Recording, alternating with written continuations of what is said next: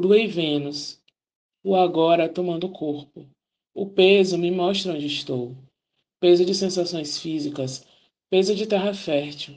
E não serei eu a cavucar sem necessidade, jogar punhados num vazio futuro, desarranjar os brotos da fase nova, desorientar minhocas melancólicas. Sabe-se lá para onde iriam.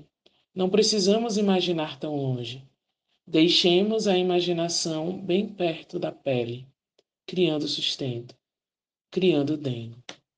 Bom dia, boa tarde, boa noite. Esse é o horóscopo de Faituza na minha língua, Belmelo.